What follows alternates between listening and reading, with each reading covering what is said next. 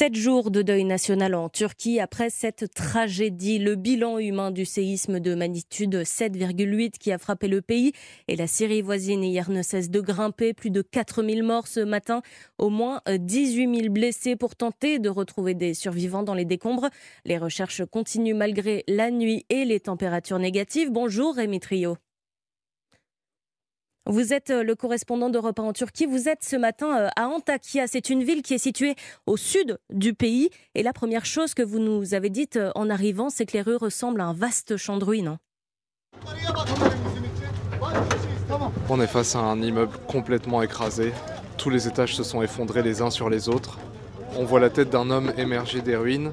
Il est complètement bloqué dans le béton. Les secouristes essayent d'extraire une femme. Elle est toujours sous les gravats. Ils peuvent lui parler. Elle est vivante, mais dans ses bras, son bébé est mort. Un peu plus loin, c'est un hôpital qui est en ruine. Un autre bâtiment, lui, est complètement effondré.